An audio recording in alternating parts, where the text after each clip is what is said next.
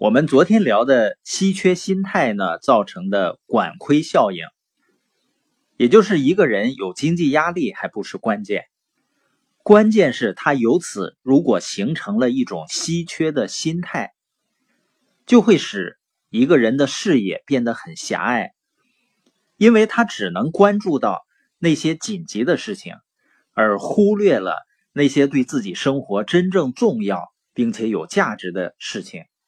所以你会发现，为什么那么多人抱怨自己没有机会啊？也跟人们的稀缺心态是有关系的。因为真正的机会一定是能够真正创造价值的，而真正能够创造价值的机会呢，它一定是需要时间和努力的。而当人有稀缺心态的时候，他就很迫切的要即时的回报，所以说呢，往往会对机会视而不见。所以，我们说稀缺导致的管窥效应，会让人们只关注眼前狭窄范围内的紧急事情。那管子之外呢，再重要的事儿也不会关注，也会被抑制，从而呢，使一个人的生活一直陷入一个紧急的状态。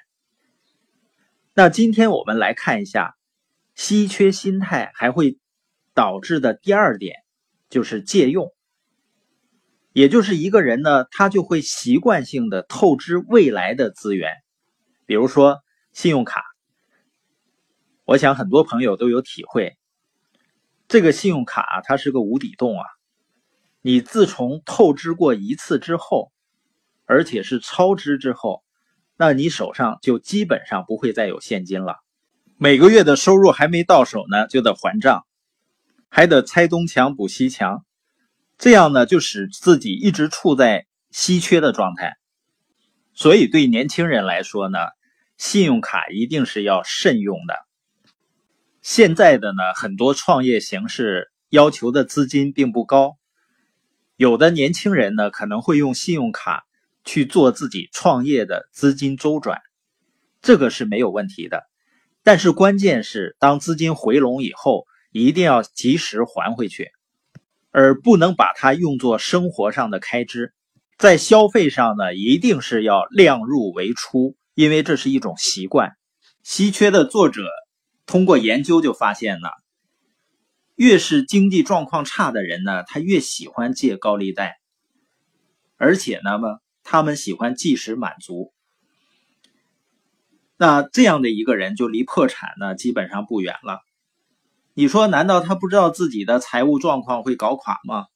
这些人当然知道了，但是和当下他们面对的紧急事情相比，那些都是以后的事了。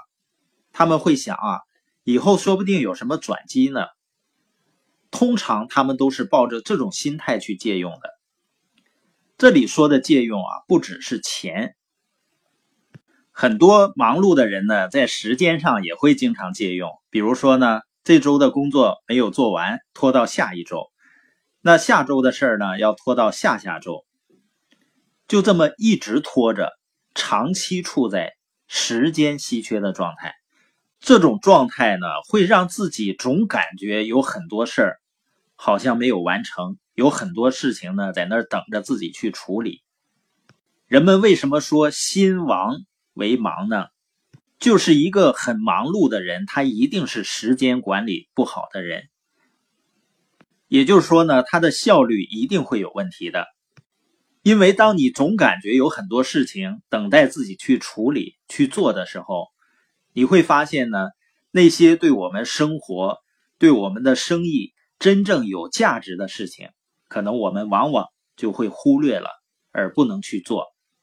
所以长期来看呢，借用。会让一个人更加匮乏，所以今天我们谈的要点呢，就是稀缺心态会形成时间和金钱的借用，而借用呢又会造成恶性循环，让一个人进入更加匮乏、更加稀缺的心态。所以我们要养成对于该做的事情立刻着手去完成它。